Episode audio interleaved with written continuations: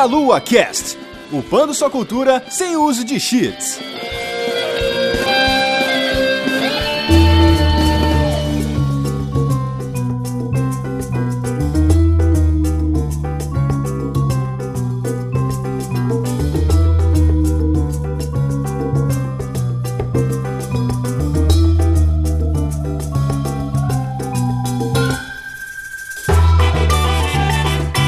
Saudações, queridos ouvintes. Estamos começando mais um Meia Lua Cast. Eu sou Renato Seveniani, estou aqui com Caio Nobre. Fala, meus amigos, e sim, minha voz ainda tá zoada da BGS nesse dia de gravação. e nós temos um convidado, o Giliar Lopes. E aí, pessoal? O Giliar tá aqui para falar com a gente sobre desenvolvimento de jogos, certo, Giliar? Isso aí, desenvolvimento de jogos, o que mais que vocês quiserem conversar, tô topando tudo. Opa! Boa! é, Giliar, pra quem não te conhece, o que, que você pode falar pro pessoal aí, ou como que eles te encontram na, nessa internet maravilhosa? Maravilhosa. Beleza, então, eu sou atualmente produtor dos games da série FIFA na EA, na Electronic Arts, né? Aqui em Vancouver, no Canadá. Já há oito anos trabalhando aqui na EA e mais aí uns dez na indústria de games no Brasil, antes de vir pra cá. E sou bem ativo no Twitter, galera que quiser bater papo sobre jogos e sobre futebol, que é o que eu praticamente faço bastante lá. É, eu sou o arroba Grunge Lopes, é G-R-U-N-G Lopes, com S no final, uhum. né? E depois a gente pode falar também das outras peripécias que eu, que eu armo aí né, nas interweb da vida, mas a gente conta depois. Beleza. Bom, pessoal, a gente vai continuar essa conversa aqui logo mais depois dos recados.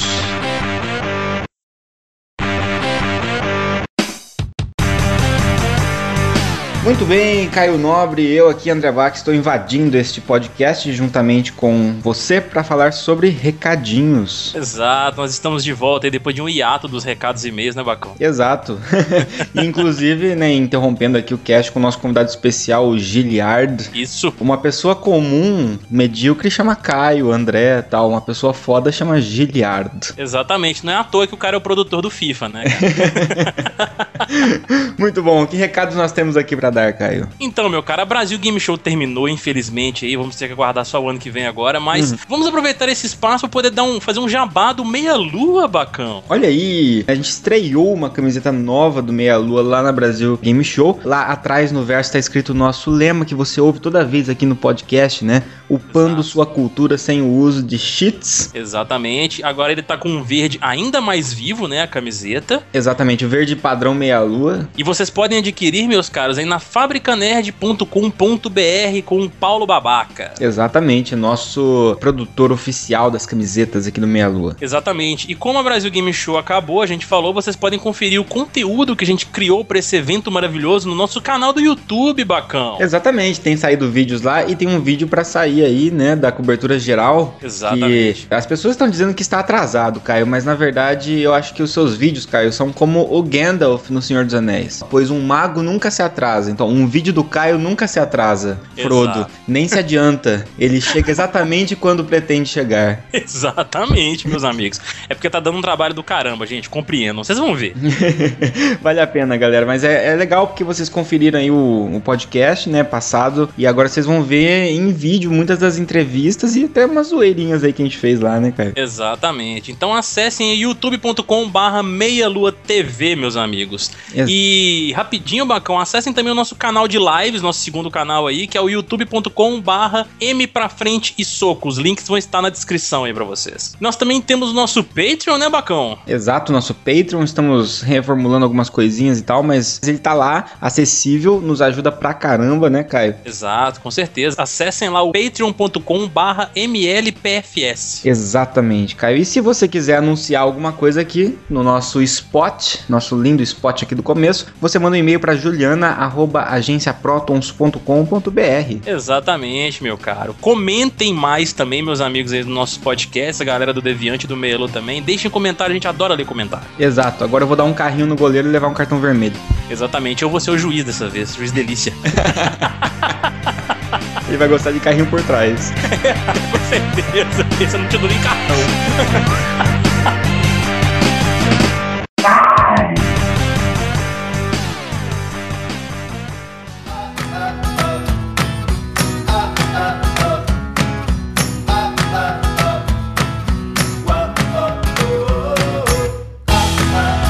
pessoal, estamos de volta aqui. Hoje a gente vai falar com o Giliar sobre desenvolvimento de jogos, certo? Principalmente os AAA, já que ele tá acostumado aí no, no FIFA. Caramba. Exato.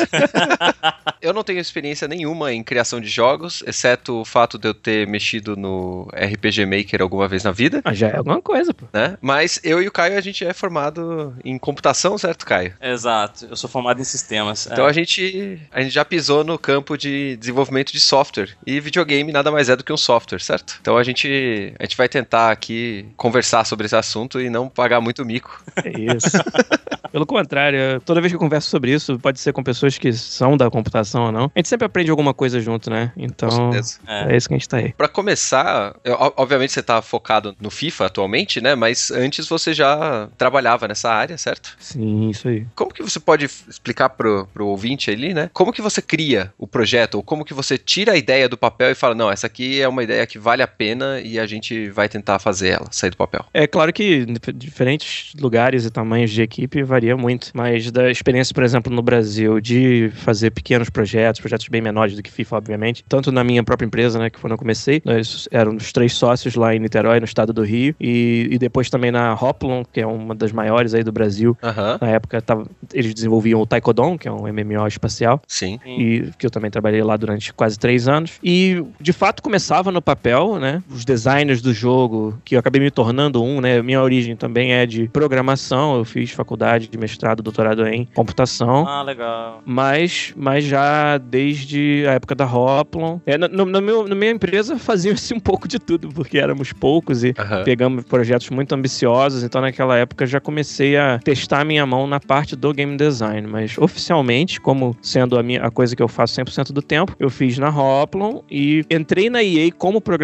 é até uma história legal de contar depois, que é ser programador e ter a, a formação foi a minha porta de entrada para conseguir a primeira vaga, Ah. mas eu deixava bem claro para todo mundo o tempo todo que o meu endgame, né, meu, meu objetivo de longa data não era programação e era sim a parte de game design e produção. E aí aos poucos fui conseguindo fazer essa transição dentro da EA durante esses oito anos já que eu tô lá e já desde 2012 sou um dos produtores do jogo e aí não passo mais o 100% do meu tempo programando como era quando eu entrei. Uhum. Mas então, é, sobre tirar as ideias do papel, começa realmente com o game designer, né, um- tendo algum tipo de ideia, se não for um jogo inteiro, pelo menos alguma feature, e a maneira como eu acho melhor, né, mais bem sucedido de fazer é você fazer um protótipo o mais rápido possível. Você sentar com o programador já no dia seguinte, já se possível já trazer o programador para a primeira reunião, sabe, e já começar ali formular ideias de como você vai de uma forma muito simples, muito básica implementar o que é o cerne da sua ideia, da sua feature do seu jogo. Então, se é um jogo sobre, é, sabe, é um jogo de, de cartas tipo Gwent ou Hearthstone, antes de você desenhar a primeira carta ou até especificar qual é o contexto, se é um mundo de orcs e humanos ou se é um mundo futurista, nada disso importa, assim, se o que você tá procurando é o gameplay, né? Uhum. Você vai e inventa, entendeu, cinco tipos de cartas diferentes com umas regrinhas que você imagina que sejam interessantes e implementa aquilo o mais rápido possível. A filosofia que eu vejo muito funcionar é a filosofia de você falhar com frequência e o mais cedo possível. Ou seja, se algo não vai dar certo, eu quero saber muito cedo, pra eu gastar o menos possível de esforço, de tempo, de dinheiro, de saber até das pessoas se apegarem a uma ideia que não vai funcionar. Então, é, a gente faz muito isso aqui na EA quando é a época de pré-produção, por exemplo, agora, que a gente praticamente já terminou o FIFA 17, já tá começando, assim, pré-produção do 18, é uma época que eu gosto muito, que é onde a gente, cara, faz maluquices com o jogo pra ver do que, que dali saem features interessantes, sabe? E deve ser bem interessante esse brainstorm mesmo, assim, de você É. pegar. Porque isso acontece muito mesmo. A gente que trabalha com TI, né? Eu e o Renato e tal, assim. E você também, Gilad, já te- teve uma boa prática disso aí. Uhum. É é interessante você pegar aquele projeto que você fez, seja um game ou seja um projeto que a gente tá desenvolvendo na empresa, fazer aquela reunião, tipo uma retrospectiva mesmo, igual eles utilizam na, no Scrum, né? Exato. que é uma metodologia ágil de desenvolvimento de software aí, que você faz uma retrospectiva, pega os pontos negativos e positivos daquele projeto e o que pode ser melhorado e aplica à frente, né, num projeto seguinte. Essa realmente é uma das reuniões assim que eu mais gosto também, que eu já tive a oportunidade de participar na empresa. E, cara, é, é bem legal isso aí, cara. A discussão de ideias, o brainstorm, o negócio acontece ali, sabe? A mudança, né?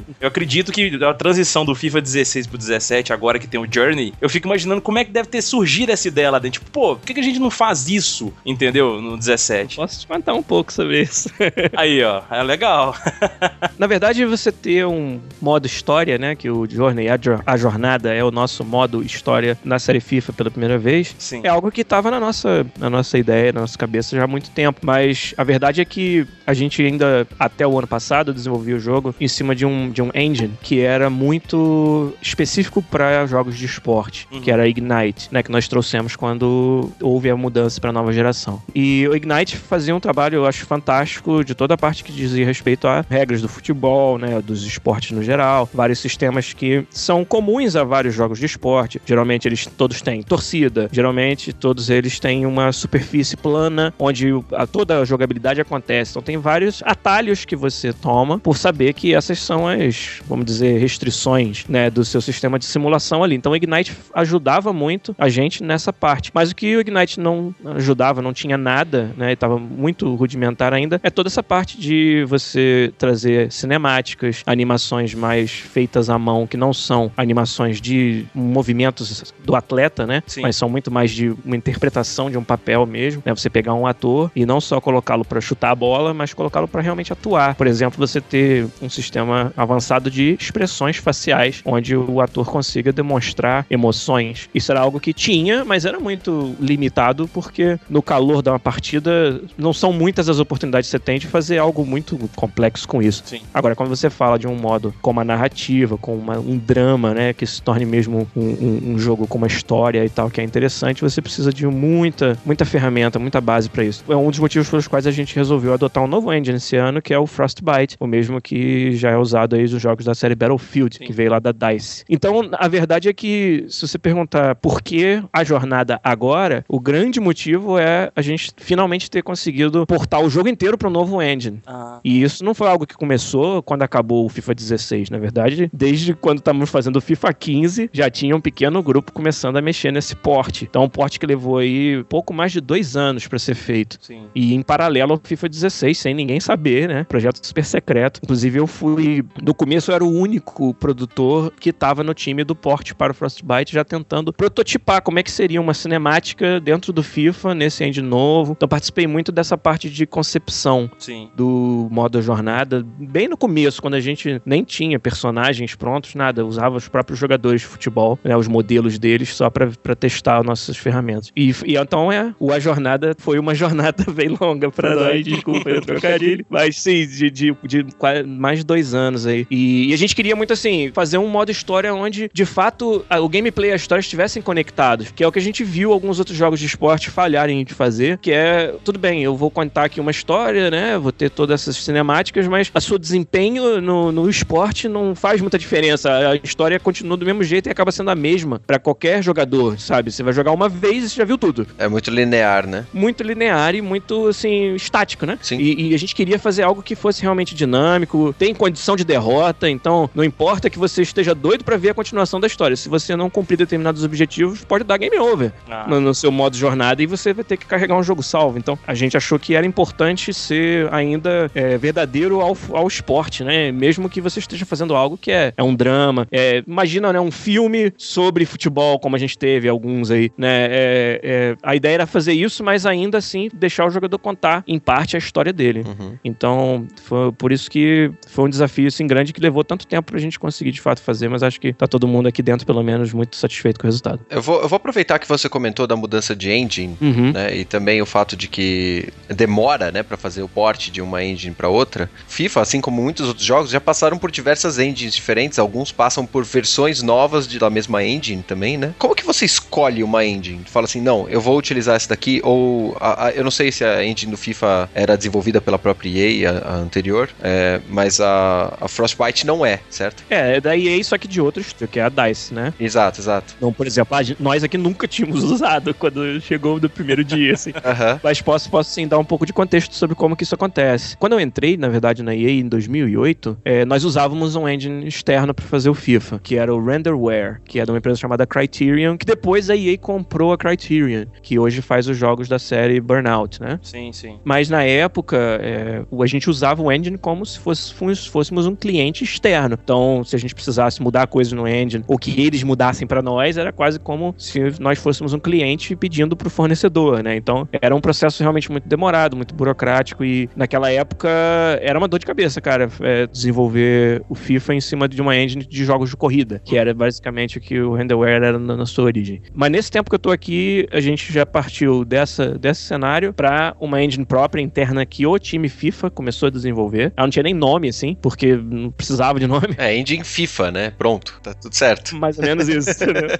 E aí, mas não durou muito tempo. O que aconteceu com essa engine foi que a gente achou que seria capaz de, dentro do nosso time mesmo, fazer algo que fosse ter a qualidade esperada para a nova geração, né? A geração do PS4 e Xbox One. Uhum. Mas se provou que para fazer isso, nós íamos ter que desviar muito recurso de fazer features novas do FIFA. Inclusive, havia uma chance da gente tentando fazer isso, quando chegasse na nova geração, ter que cortar modos de jogo inteiros, porque não ia dar tempo de, de fazê-los todos funcionar, já que a gente estava desenvolvendo engine e jogo ao mesmo tempo. Sim. Né? Então, a empresa, na verdade, teve, na minha opinião, uma clarividência muito grande aí nessa hora. Quer dizer, isso estamos falando de dois anos antes da mudança de geração. Sim. De ver que isso não era um plano bom, né? Um plano que, que tinha uma chance grande de sucesso. E aí abortou esse plano e resolveu o quê? Juntar um pouquinho de recurso de cada um dos jogos de esporte diferentes e fazer uma engine que se tornou o Ignite, que servisse ao interesse comum dos jogos de esporte, identificando aí que jogos de esporte têm muito em comum Certo. né? Então, seria uma burrice o FIFA tá fazendo esse esforço todo pra fazer o seu engine novo pra nova geração e aí o Madden e o NHL, o jogo de hockey e o jogo de basquete, etc, estarem também replicando esse esforço cada um localmente. Então, eu achei que foi naquele momento a decisão muito acertada que precisava ser tomada. Uhum. Então, de novo, foi mais um momento onde não houve escolha de engine, né? A gente simplesmente tinha lá os requisitos que são comuns a jogos de esporte e acabou dessa forma chegando ao, vamos dizer, ao feature set do engine que a gente precisava pro Ignite. No caso do Frostbite já foi diferente, é, não havia nenhum- nenhuma obrigação do FIFA adotar o Frostbite a não ser o fato de que a gente queria fazer o modo história, a gente queria fazer, é, trazer toda essa parte de, de cinemática mais elaborada, né? A BioWare estava tendo uma experiência já muito boa em usar o Frostbite, só que os jogos da BioWare são RPGs, é, né, apesar de não ser um gênero muito parecido com os shooters, tem mais interseção do que esportes com shooters, Certo. então eles já tinham feito essa primeira é, adaptação do Dragon Age Inquisition, né? Ele roda no Frostbite, o engine do Battlefield. Sim. E devido à experiência positiva que eles reportaram disso no final, deu mais confiança pro pessoal do FIFA, então, também é, é, tentar a mesma coisa, tentar portar o seu jogo inteiro para um novo engine. E a gente sabia das- da força do Frostbite justamente nessa parte, de personagens, de expressões, né? O Battlefield é um jogo que é muito reconhecido pelos gráficos e, e também pela toda essa parte de cinemáticas. Então a gente viu que, cara, se a gente tem muita experiência com todo o resto, se a gente tiver uma, uma, uma ferramenta que nos ajuda nessa parte que a gente não tem experiência, a gente se sente confiante de portar o resto para funcionar dentro do Frostbite. E assim a gente fez, levou dois anos e pouco, mas conseguiu fazer.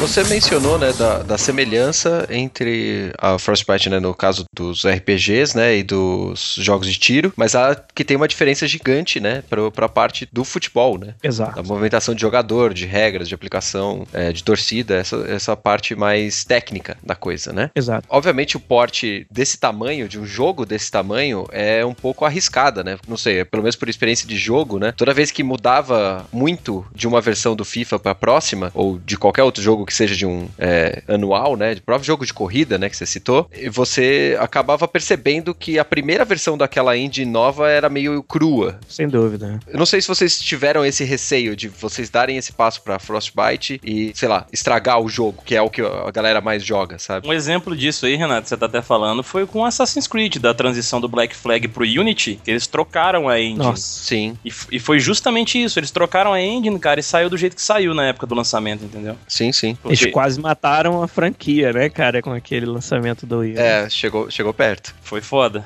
Porque a, mi- a minha pergunta é mais por conta de. O FIFA é o jogo mais vendido. Ah, é da EA que você fala? De longe. Da EA, com certeza. Ele é o top. Dentro do top 20, ele é o primeiro. No mundo tá disputando com Call of Duty e GTA, né? É, então. Esse é o, esse é o nível da disputa. É, então, mas acho que de esporte ele é provavelmente o mais vendido, porque de o Madden, é. por mais vendido que seja, ele é americano, né? Então Exato. o mercado é muito menor. Ninguém chega perto do FIFA no esporte, não, em termos de número de venda, não. Porque a minha, a minha dúvida é, tipo, tudo bem, trocar a engine por uma engine que vocês estavam desenvolvendo era um risco muito alto, mas trocar a engine em si já é um risco muito alto, né? Exato. Como vocês trabalharam essa ideia? Imagina se assim, né? É, no mundo dos negócios você tem um, um, um- um- uma, sei lá, um produto, no caso aqui, né? Uma franquia que tá com sucesso absurdo, do tamanho do sucesso que o FIFA tem já desde a, da- quando virou pra geração PS3 e Xbox 360, foi onde a gente tomou a liderança e não, não, olhou pra trás mais, né? Sim. Aí você imagina os executivos, as pessoas lá do alto escalão. Sim. Qual é a coisa mais importante na cabeça deles? Eu não quero ser o cara que vai foder isso. Importa o que acontecer, eu não posso ser o cara que vai botar essa porra a perder. Sim. Então você imagina a- o quanto de risco e de, sabe, de, de, vamos dizer, uma atitude conservadora vem dessa direção, sabe? Então, Sim, sim. então você realmente sentado na mesa com, com esses caras que não necessariamente entendem do jogo ou da importância de você trazer as novidades, como por exemplo o modo história que a gente tá trazendo. Uhum. Né? Não necessariamente, assim, não é que eles não entendam, eles podem ser convencidos, mas eles não trazem todo o pré-conhecimento que você, como desenvolvedor de jogos, como entendedor da comunidade FIFA, traz. Sim. Uhum. Aí você senta com essa pessoa e fala que você vai Mudar tudo. portar o seu jogo inteiro, tipo, meio que destruir tudo e reconstruir de novo com outra fundação, sabe? Não, ó, vou mudar isso aqui tudo, vai- pode ser que atrase, né? Não, você falou atraso, você perdeu sua venda, cara. Exatamente. E outra coisa, que é aqui dentro da EA, cara, pode acontecer qualquer coisa, exceto a data do FIFA atrasar. Aham. A gente compromete escopo, compromete qualidade de vida quando é necessário. Atualmente quase não acontece. Compromete qualquer coisa, mas não compromete a data de lançamento, porque Uhum. é muito ajustadinho pro início da temporada. Tem todo um estudo muito forte do, do time de, de marketing e distribuição que chega à conclusão, sabe? Porque é, é meio que no final do ano, então tem uma competição com outros jogos que saem perto do Natal, grandes blockbusters, a gente quer evitar isso. Ao mesmo tempo tem que ser cedo o suficiente pro cara que tá empolgado com a nova temporada. Se o time dele vai ser uma merda, não dá tempo do time ser merda ainda, entendeu? Porque a gente lança quando tem só, sei lá, cinco rodadas, né? Tem várias coisas, assim, um estudo muito grande feito, que é outra coisa que nunca muda é a data de lançamento do FIFA, assim, é sempre, entendeu? A gente já, quando começa o ano, a gente já tem a data e não e sabe que não pode atrasar. Então é complicado. Até eu brinco assim com todos os meus colegas e tal, eu falo muito isso no, pod- no meu podcast também sobre desenvolvimento, que é, eu me sinto preparado pra trabalhar em qualquer projeto do mundo, sabe? Eu, depois de ter trabalhado na FIFA, porque o perrengue que a gente passa, principalmente essa parte de gerenciamento de tempo, é, é muito grande. Mas pra responder mais diretamente a tua pergunta sobre como é que você vende a ideia de, porra, vou trocar tudo e o risco, né?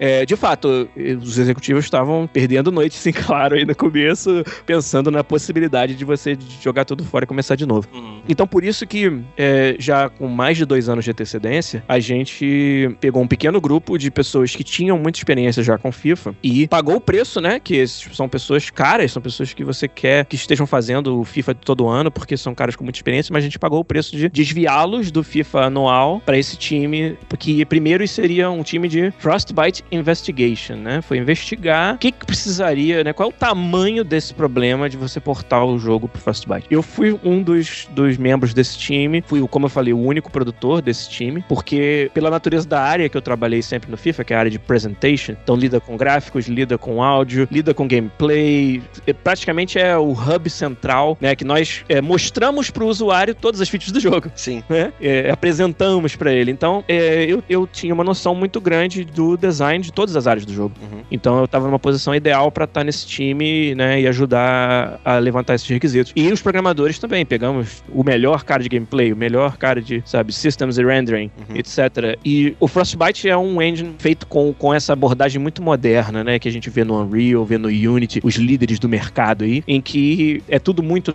data-driven, né? Você consegue expressar muito behavior, né? Muito comportamento através de dados, simplesmente. Então isso facilitou que a gente prototipasse coisas muito rápido, sem precisar escrever tanto código assim. E a gente portou muitos dos, dos nossos sistemas, como a gente chama black box, né? Que é você pega o gameplay, coloca numa caixa fechada com uma interface muito bem definida e o gameplay, na verdade, ali ele não mudou tanto. Você pegar o gameplay, né, a parte mesmo de o cerne, né, o centro do gameplay, como ele era no Ignite, como é no Frostbite, não mudou tanto assim por causa da transição de, de engine porque a gente fez numa, de uma forma black box. Né? E aí, aos poucos, vai abrindo essa caixa cada ano e expondo mais funcionalidade de dentro do gameplay para fora, para o engine. Que aí outras áreas podem fazer coisas com isso de forma mais data-driven. E então a gente foi muito conservador, a gente pagou um preço caro de botar muita gente com muita experiência de FIFA, de 10 anos de FIFA, por exemplo, alguns deles tinham. Eu tinha 8 na época, é, 7 anos na época, né? e, e pagamos esse preço. Tiramos esses caras do time principal para poder fazer o trabalho de porte. Acho que isso daí foi que deu uma confiança maior depois, na hora que a gente já tava apresentando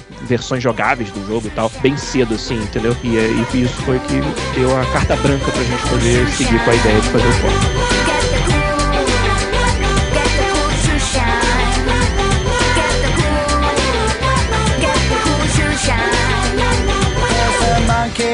Queria, eu queria voltar um pouquinho, só pra gente mudar um pouco a temática do, do FIFA. Beleza. Que você falou que trabalhou na Hoplon, certo? Uhum. Que fez o Taekwondo, que era um MMO de ação espacial, né? Isso. E, digamos assim, bastante ousado, né? Porque era uma coisa nova pra, pra MMO É, e brasileiro, né? Então exato. dá uma dor de cabeça gigante, né? Pra montar um- uma coisa dessa. O Taekwondo tem, tem duas, duas instâncias, né? Tem dois jogos, certo? Uhum. Você trabalhou no primeiro jogo, é isso? Dois que saíram pro público, né? Isso, isso, eles saíram pro público.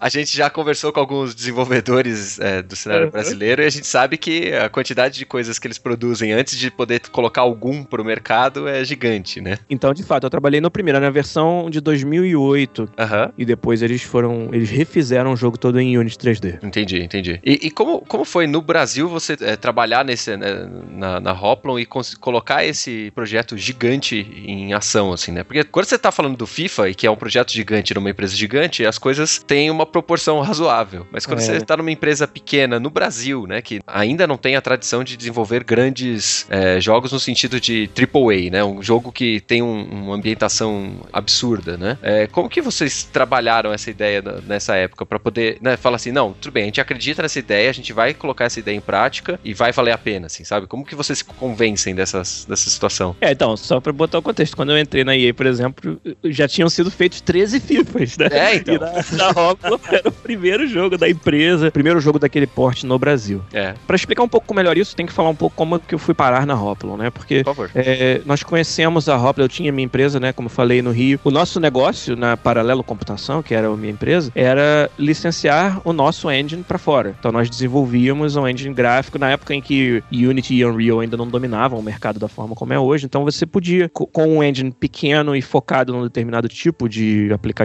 ou jogo, Uhum. fazer bastante dinheiro. E a gente teve uma, uma prosperidade boa nessa época. E a Hoplon nos contratou para usar o nosso engine. É, entendi. Fly 3D nessa primeira versão do Taekwondo. É, essa engine que vocês estavam desenvolvendo era voltada a jogos de, de voo, de, de nave. Exatamente. Ela começou com aplicativos que não eram nem jogos, a gente vendeu muitas licenças para empresas que estavam fazendo lojas virtuais em 3D. Uhum. Você tinha os primeiros computadores com capacidade de renderização em 3D nas casas das pessoas, as primeiras placas de vídeo aceleradas, e aí você dentro de um browser podia ter um, um- um- na época era um controle ActiveX, né? Sim. que rodava um aplicativo ali. E a gente, o nosso engine foi um dos primeiros assim do mundo que trouxe 3D no, no mesmo nível que tinha nos jogos para dentro do browser. Então a gente vendeu muitas licenças do nosso engine para empresas que queriam colocar isso nos seus websites. Bacana. Quer dizer, então a- toda a parte de jogabilidade, entre aspas, era muito, muito básica ainda desses aplicativos que nós fazíamos. Só que para um jogo de nave funcionava bem, porque nesses outros aplicativos o que mais você fazia era voar pelo espaço do jogo, né? Aham. Então, quando a Hoplon viu isso, achou que era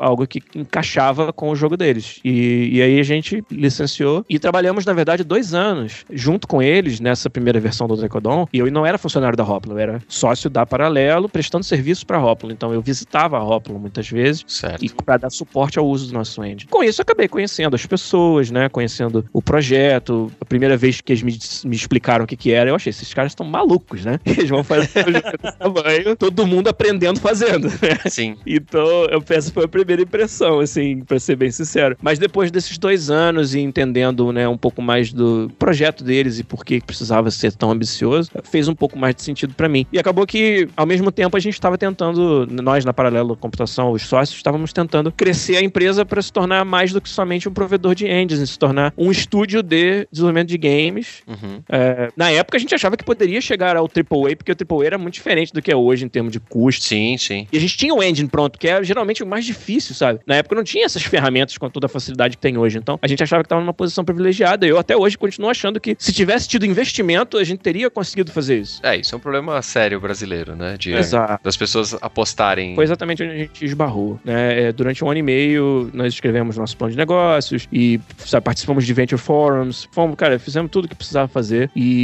simplesmente no Brasil era muito difícil você conseguir convencer. É, eu conto histórias dessa época de passar meia hora apresentando o plano de negócios da empresa de games para aquele monte de velho de terno. Sim. E no final a primeira pergunta do cara é: tá, mas como é que você vai lidar com o fato de que jogos são proibidos no Brasil? Ele tava achando que era cassino. Nossa Esse senhora. tempo todo. Meia hora de apresentação sobre jogos, entendeu? Então, é, esse era o tipo de, de coisa que Era o nível, né? pro nível, cara. É, isso tô falando 2002, 2003, que é a época que a gente tava procurando investimento no Brasil. Então, demos com o burro na água nessa nossa busca por investimento e aí, tanto eu quanto os sócios achamos melhor. A gente achou assim que pra continuar crescendo, cada um né, na sua carreira, né, não tinha mais espaço no Brasil. Na verdade, eu ainda fui pra Hoplon, que era o maior do Brasil, pensando que ainda era um passo à frente da minha carreira. E o meu sócio, o Fábio Policarpo, veio pra São Francisco trabalhar em empresas de jogos daqui de fora. Uhum. Ele trabalhou na, na empresa que fez o Star Trek Online, que ele era super fã de Star Trek, e trabalhou na empresa do Tim Schafer, a Double Fine, que Sim. fez na época Brutal Legend, o Fábio Policarpo. Ele é Lead Rendering Engineer do Brutal Legend. Que legal. E então ele veio pra São Francisco e durante esse tempo eu fui pra Hoplon. Aí sim, como funcionário. E aí foi engraçado, eu entrei na Hoplon como programador e fiquei duas semanas como programador só. A necessidade deles né, de game design e produção era tão grande que eu, com, com um pouco de experiência que já tinha de- de- dos projetos que eu fiz na Paralelo, é, ainda tinha mais do que os caras que eles, que eles tinham acesso, principalmente no Brasil, né? Falando mais tecnicamente, qual a linguagem de programação vocês usavam? Que você entrou lá e programou e tal? Era C++ mesmo, C++, né? mais, mais. Não é, tinha como usar outra, acho, né? É, sim, é, é o é a padrão, assim, no- na sua maioria. Você tinha que conversar com as APIs gráficas DirectX e OpenGL num nível bem mais baixo do que é hoje. Sim. Sim. E, e para isso você tinha que ter o C++. A gente fazia é, otimização para, por exemplo, Pentium 4, que era feito em assembly. Então você tinha que estar, sabe, escovando o bit um pouco assim ainda naquela época. Então era C++. E o, o Taekwondo é até interessante essa pergunta, porque o Taekwondo em si, toda a parte de lógica de jogo é feita em Java. Olha. Ficou famoso até por isso, né? É, por eles terem tomado essa decisão. E já não cabe nem a mim julgar essa decisão ou não, porque meu interesse lá era mais o game design, não a parte técnica. Mas é, eles rodam toda a parte de lógica de jogo em Java e conversa com a parte de renderização, etc., que é em C. Eles devem ter tido um pouco de dificuldade, né? Pra poder fazer isso em Java ou não. Sem dúvida. Era um dos do- do- das reclamações que os programadores faziam muito lá. Era justamente isso. Porque Java tem vários problemas, por exemplo, de performance, tem Exato. É, e, e isso eu acho que atrapalhou muito essa versão do Taekwondo na qual eu, eu trabalhei, que quando foi lançado em 2008 ainda, ainda rodava em cima de Java. Sim. Mas também, eh, nessa época, 2005, 2006, 2007, né? O Java estava muito forte, principalmente no, no Brasil, porque as faculdades ensinavam muito Java, né? É. É, eu não duvido que tenha sido mais uma decisão desse tipo mesmo, de que o talento que eles tinham à disposição era um talento que tinha mais experiência com isso. É, então, porque ah, se você tem uma limitação né, de, de, de recurso e você tem uma limitação de tempo e, e ó, o único disponível no mercado que está querendo fazer aquele negócio sabe Java, você vai ter que aceitar, aceitar e fazer Java, né? É. A não ser que seja impossível, mas como não é impossível, Mas então, lá na Hoplon, aí você queria saber mais sobre, né, como é que é, cara? Você tem um projeto am- ambicioso desse jeito, né, e no Brasil e tentar fazer. E o meu papel lá, dos três anos quase que eu fiquei lá, dois anos e cacetada, foi justamente pegar um escopo absurdo e transformar em um escopo realizável. porque o escopo era maior do que o que foi entregue, é isso? Nossa, o escopo,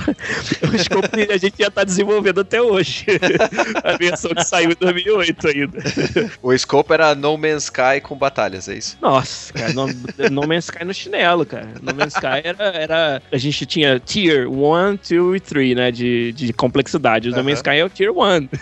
Caraca. É, claro, tô, a gente tô, tô fazendo piada, assim, mas era realmente algo. sim, sim, sim. É, era, era pousar no planeta e ter lá uma civilização gerada proceduralmente com quem você interagia. Era, sabe, você ter realmente uma quantidade tão grande de lugares pra ir que, sabe, nunca ia, ia acabar esse conteúdo. Aham. Era algo assim, é absurdo mesmo. E, na verdade, o que eu, eu usei muita experiência, eh, a, inspiração de jogos que já estavam no mercado, como o Eve Online, Sim. como eh, Planet Side e outros, para tentar, pelo menos numa primeira versão, ter algo. Porque qual era o problema que eu enxergava na Hoplon? Era fazer busca por largura. Você vai e, e desenvolve um pouquinho de milhões de features. Sim. E nenhuma delas está profunda o suficiente. E isso não. A soma disso, pelo menos na minha opinião, não é um jogo, sabe? A soma disso pra mim é uma prova de conceito de várias coisas diferentes, sabe? E o, então o jogador em si não ia sentir que ele tinha algo ali pra jogar. Ele tinha vários minigames. Vamos pra simplificar a anotação. Vários minigames pra experimentar. Imagina que ao invés de você ter um jogo, você tem uma coleção de minigames, entendeu? Um WarioWare, ao invés de você ter um jogo do Mario. Sim. Então, era isso que estava sendo desenvolvido lá. E aí, muito do meu papel foi podar muito essa árvore e aí ir fundo na, naqueles três ou quatro galhos que a gente selecionou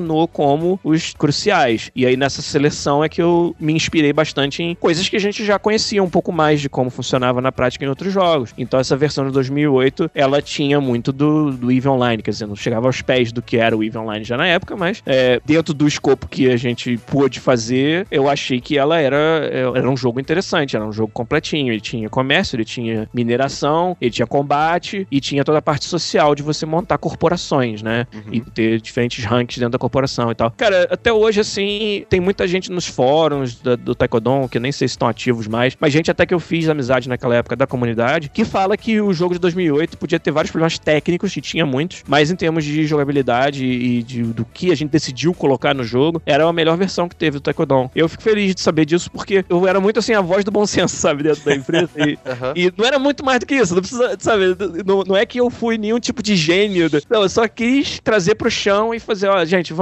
juntar e em dois anos entregar algo que é jogável, que é profundo, então, então foi isso que eu acho, pelo menos, que eu consegui fazer lá, e foi uma experiência fantástica pra mim, pra minha carreira, né, o, que eu cresci e aprendi de poder navegar os diferentes níveis de gerência dentro de uma empresa, Uhum. e hoje é uma coisa fundamental porque eu faço na EA, Sim. né? Com muito mais níveis, obviamente, aqui, e muito mais, é, vamos dizer, os stakes are higher, né? Os, os- Os interessados. é, sabe, você tá lidando com, com muito, com um negócio aí que faz bilhões, né? Sim. Então, isso pra mim foi fundamental, essa, essa experiência lá. Bacana. Acho, acho que a situação, né? Você falou, ah, não, não sou nenhum gênio que foi lá e usou, sei lá, varinha mágica e resolveu o problema, né? Não é essa a situação. Como você deve ter chego de fora, às vezes isso é importante também pra empresa, né? Você ter alguém de fora vir dar a opinião, né? Foi isso que aconteceu mesmo. Porque quem tá lá dentro tá. Você falou lá no começo, né, do, do- da nossa conversa aqui, que as pessoas começam a se apegar ao produto Exato, e aí não consegue soltar, né? exatamente. A, a gente conversou com alguns outros eh, desenvolvedores que também falam essa, essa parte, né? De, cara, se você tá desenvolvendo um jogo, seja ele eletrônico ou de tabuleiro, né? Que a gente já conversou com um desenvolvedor de jogo de tabuleiro também,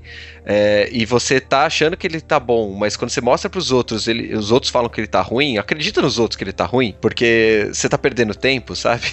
Exatamente. Tem algumas coisas que, que são necessárias, né? Você precisa errar muito pra poder chegar em algum produto que esteja eh, ideal, né? Pra ser apresentado, né? É, sim. Eu também. E vou dizer pra você que trabalhar no FIFA, por exemplo, é um exercício diário de você matar o seu bebê. Eu costumo fazer essa, essa.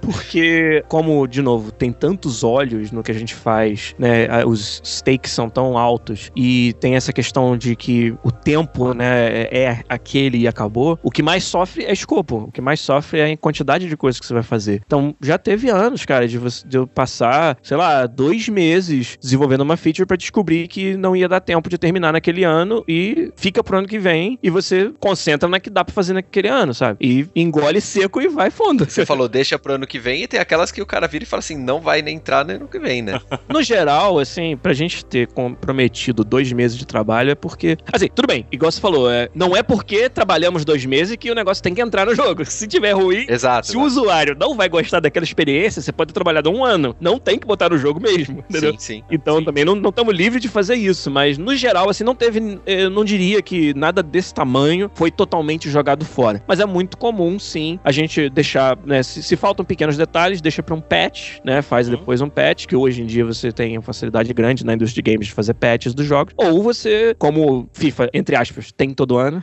Sim. é, é que eu costumo dizer que ter todo ano é uma benção e uma maldição ao mesmo tempo pra gente. Sim. É uma benção por causa disso. Enquanto eu não anunciar que tem uma feature, ninguém tá sabendo. Então, se eu não conseguir terminar e tiver que ficar pro ano seguinte, fica tudo bem. Sim. Ninguém vai- nunca vai saber. Ninguém vai te cobrar porque não saiu aquele ano, né? Exato. Mas é uma maldição também porque eu acho que às vezes pode ser abusado, né? É, ah, não, ah, pra que que a gente vai fazer o esforço extra pra finalizar esse negócio esse ano se a gente pode simplesmente guardar pro ano que vem, entre aspas? Sim. No geral não acontece isso, mas existir a possibilidade de acontecer é algo que às vezes atrapalha um processo de tomar decisão, né? Uhum. Sim. É bem complexo o, o- o funcionamento interno assim, do time do FIFA, é interessante.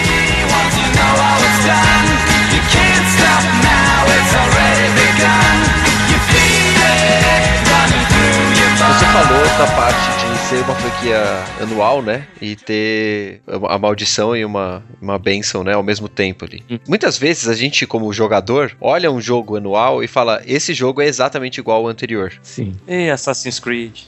não, não só o Assassin's Creed, o, o próprio FIFA sofre disso, né? É, Claro que sofre. Do- dos jogadores falarem, cara, você não podia me mandar um DLC simplesmente com só os jogadores atualizados e beleza? Como funciona isso? Porque é, é óbvio, né? Futebol ele muda, né? E, e os jogadores mudam, as técnicas mudam, ok. Mas é, a maturidade do time de desenvolvimento com a engine também muda, né? Como é trabalhar essa, essa- essas críticas, né? Que a gente costuma fazer para os jogos que são anuais. é, assim. até no NBA Live, cara, que eu joguei mais, é assim também, né? Uhum. É, NBA Live eu acho que é uma franquia que eu não trabalhei nela, né, não posso falar nada internamente, mas como jogador também, Sim. que tem muitos problemas e né, a gente teve o NBA Live é, 9, acho que foi o último. Uhum. O 10 não teve, ia ser aquele NBA Elite. E aí só voltou a ter, se não me engano, no 15 ou no 16, acho que foi o 15. Uhum. E já é pra esse ano, por exemplo, pro 17 já anunciaram que não vai sair esse ano, só vai sair ano que vem. Uhum. É uma franquia que teve outros tipos de problema, mudou de estúdio. Ela era feita aqui em Vancouver, Sim. agora essa nova versão a partir do 15 é feita na Flórida, onde é feito o Madden. Uhum. Então eu acho que é um caso à parte, mas é, do FIFA, que é onde que eu posso falar mais, Certo. claro que todo ano o maior desafio nosso é convencer o cara que vai pagar 70 dólares de novo, que tem conteúdo e features suficientes pra justificar isso. Uhum. Esse é o maior desafio. Mas o que também é muito difícil é demonstrar para um usuário,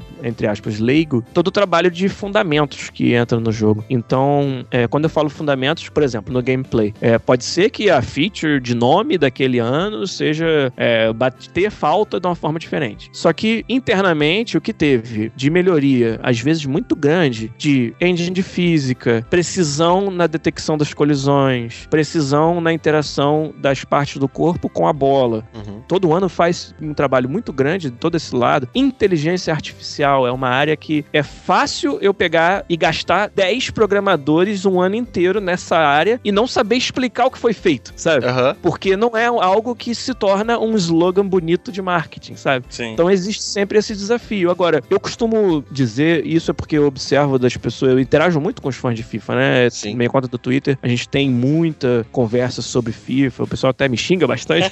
Geralmente quando perdem, né? A culpa é do FIFA. Quando ganha, o cara é que é bom. É, o juiz tá roubando aqui, cara.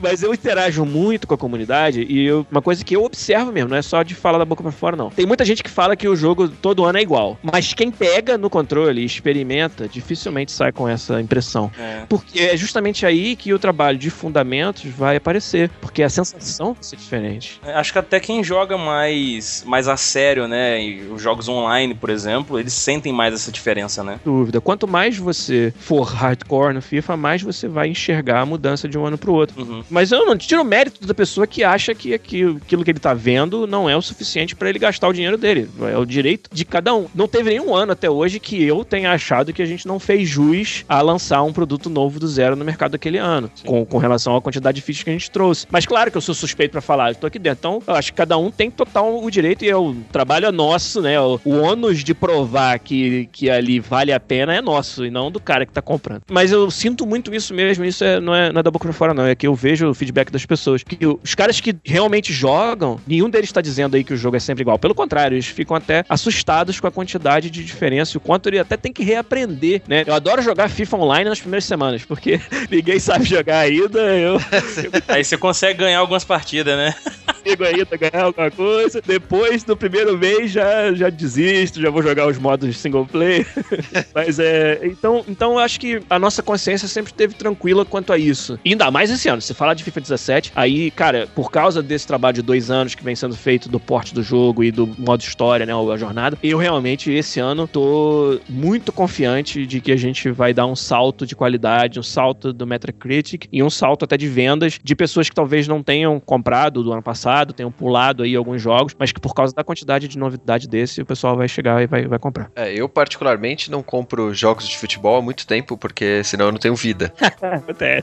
E o, o FIFA 17 é o, o jogo que eu quero jogar pra saber como que tá o modo jornada. Então eu acho que o, o grande investimento que vocês fizeram, né, pra ter um modo história, pra mim ele compensa, sabe? Porque eu não jogo online. Eu, não, eu sei que eu não sou bom o suficiente pra ficar jogando com pessoas na, na internet que jogam todo dia, né? Uhum. Então, pra mim, a experiência de você montar o time, por exemplo, no modo carreira, ou no caso, né, acompanhar a história do jogador no modo jornada, é mais atrativo Uhum. Pra justificar eu gastar 70 dólares no jogo do que é, simplesmente a partida, né? Que eu, que eu sei que eu vou jogar, eu vou me divertir, mas que, sei lá, já não me chama tanta atenção quanto antigamente. Eu acho que nesse ponto foi importante essa, essa mudança também, né? Pra você. E também isso vai com certeza dizer pras pessoas que não dá pra você jogar o 16 e chamar de DLC, né? O 17. De fato, não, de forma alguma. Mas é, isso aí que você acabou de narrar não é por acaso que acontece. Isso é exatamente a intenção da nossa equipe, era de trazer o cara com esse perfil, talvez de volta, caso ele já tenha sido, né, Uhum. um, um fã da franquia, ou pela primeira vez. Sim. Porque imagina assim, se você desenha uma esfera pequena aqui, é o número de pessoas que joga FIFA. Uhum. A esfera do número de pessoas que gosta do futebol é muito maior Sim. do que dos que gostam do futebol e jogam FIFA. Então, como que a gente amplia essa nossa esfera de jogadores de FIFA pra pegar mais gente que gosta do futebol? Sim. Eu acho que é com in- iniciativas como a jornada. E, mal ou bem, eu acho que já estamos muito bem posicionados nessa parte do hardcore e do competitivo online. Sim. Né, já durante muitos anos, esse foi um dos maiores investimentos que a gente fez. O modo Ultimate Team é o grande exemplo disso, né? E, inclusive, esse ano vai se tornar um esporte com prêmios de milhões de dólares aí pela primeira vez Sim. promovido pela EA, né? A gente já veio há vários anos investindo bastante nesse lado e sentindo que é, meio que esgotou pra onde mais poderia crescer significativamente nessa direção. E aí a direção de crescimento agora é outra, é essa que você acabou de narrar aí. E o primeiro produto em que a gente tá trazendo coisas significativas pra isso é o 17, com a jornada. E, e vem mais por aí, pode ficar tranquilo. Ah, isso, é, isso é interessante, porque eu mesmo não sou um jogador de FIFA e não sou um apreciador do futebol, assim. Entendi. Eu sempre fui um cara mais do basquete. Eu gosto muito de basquete, já pratiquei e tal. Certo. E sempre fui mais ligado nas franquias NBA Live, por isso que até mesmo citei ela aqui agora há pouco. Uhum. Mas essa questão que você falou da jornada realmente me chamou muita atenção. Até vi o Renato testando na Brasil Game Show agora, que a gente foi. Uhum. Pô, é bem legal, cara, porque eu sou um cara que também, que não o Renato falou, eu não, eu não sou de ficar jogando competitivo demais, assim, não sabe? Gosto de curtir um modo carreira, um modo single player legal, com uma historinha legal e tudo mais, assim, isso me cativa mais, entendeu? Do que competir propriamente dito. E eu acho que vai ser bem interessante, né? Você seguir, a história de um, de um jogador, né? Até o esquema lá que eu vendo o Renato jogando, você começa no banco do time, aí você tem algumas missões que você tem que cumprir pra poder mostrar seu valor pro técnico, pra você assim evoluir no seu time. Isso é muito legal, cara. É, vocês ainda tiveram né, a oportunidade de testar na BGS. Uhum. Claro que a grande maioria dos nossos fãs não teve ainda um- uma experiência hands-on. Não, é. E tá muita gente achando que é um modo carreira com cutscene, sabe? E eu bato muito nessa tecla com todo mundo que eu converso. Cara, é muito mais do que isso. É muito diferente, muito mais diferente do que você tá acostumado com o seu FIFA do que isso. Sim. Sabe? Então aguarda, joga e o pedaço que vocês viram na BGS também é muito pequeno. Sim. E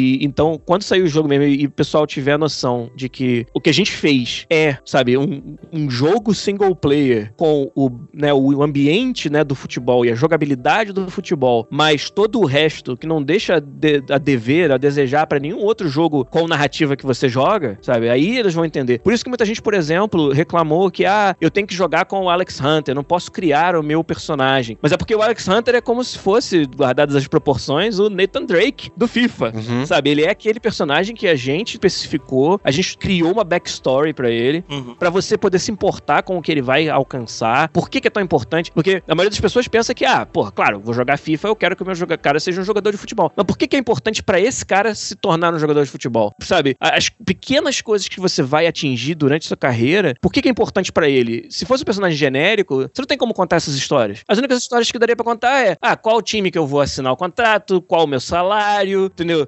Mas, cara, isso aí já tá tão batido, né? Isso aí você já tem um modo carreira pra fazer. É, então a gente sim. queria contar outras histórias, trazer é, a família desse personagem, qual é a importância do, do fato do avô dele ser um ex-jogador e etc. E, sabe, outras coisas que acontecem na história que eu não posso dar spoiler.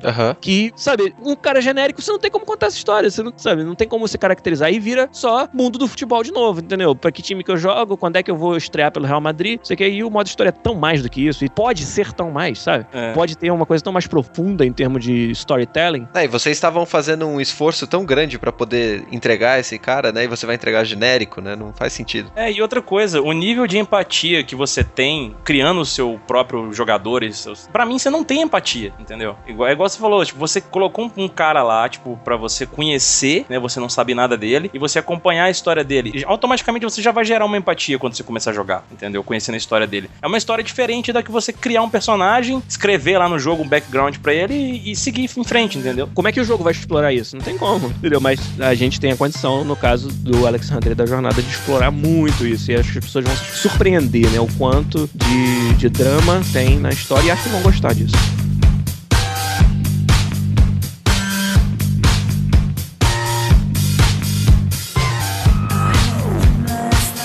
Vamos dar uma mudada um pouquinho aqui também do, do contexto. Beleza. Você trabalha na EA, certo? Como produtor do FIFA. Uhum. Como que você trabalha com o restante da equipe, né? Porque você tá como produtor, então você não tá, é, por exemplo, gerenciando o programador da função X ou função Y, você tá gerenciando diversas áreas, né, dentro do, do escopo do jogo. E como você trabalha com ah, as equipes que estão lá, né, e como que funciona, né, essa mecânica dentro da, no caso FIFA, né, que é o que você pode dizer mais, Exato. com os outros produtores, né, que são Uhum. de outros países, com outras vivências, como que vocês funciona essa parte de organização, assim? É, os jogos já é uma área muito multidisciplinar, né? Todo mundo que, que mexe com isso, primeira coisa que ouve dizer, e é muito verdade. Então você já tem os perfis de profissional e de pessoa muito variados dentro do time. Uhum. E aí você adiciona isso, o fato do time como FIFA, o jogo de futebol feito no Canadá, que não é um país que não tem a menor, a menor fama ou, ou tradição no futebol. É, então, naturalmente, nosso time é muito multicultural, né? Uhum. Nós temos uma quantidade boa de canadenses, mas eles são minoria no time do FIFA. A maioria são europeus e tem alguns sul-americanos. Mas pelo fato de ser difícil achar até talento com experiência na de games na América do Sul. Sim. Mas, então já é um time, ele é multidisciplinar e multicultural. Sim. Pra cacete, assim, o mais que você vai encontrar no mundo, eu posso afirmar com, com segurança aqui.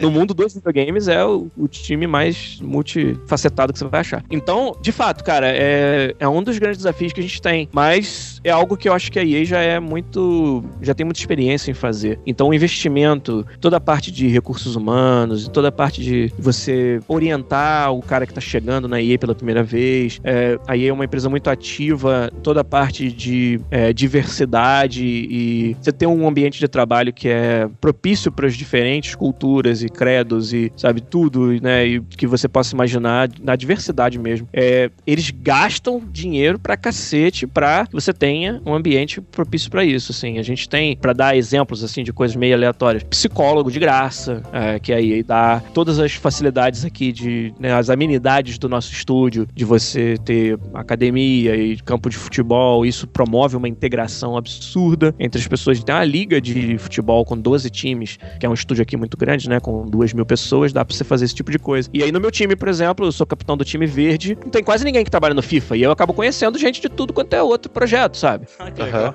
E, e esse aqui, porque não é um time do FIFA, é um time montado, foi um draft que a gente fez lá em 2009, entendeu? E aí foi depois só entra um, sai outro e tal. Então, cara, isso- o que isso aí promove de, você- de integração é um negócio absurdo. Mas no ambiente de trabalho mesmo, claro que isso aí é, é difícil. E outra, a gente não desenvolve o FIFA inteiro aqui na EA Vancouver, a gente tem times que nos ajudam Sim. na parte de QA, por exemplo, na Índia, na parte de programação na Romênia, né? E, então tem um estúdio lá em Bucareste que trabalha trabalha muito próximo da gente, assim. E Bucareste, tipo, eles estão num fuso horário que tem uma hora de interseção com o nosso horário de trabalho.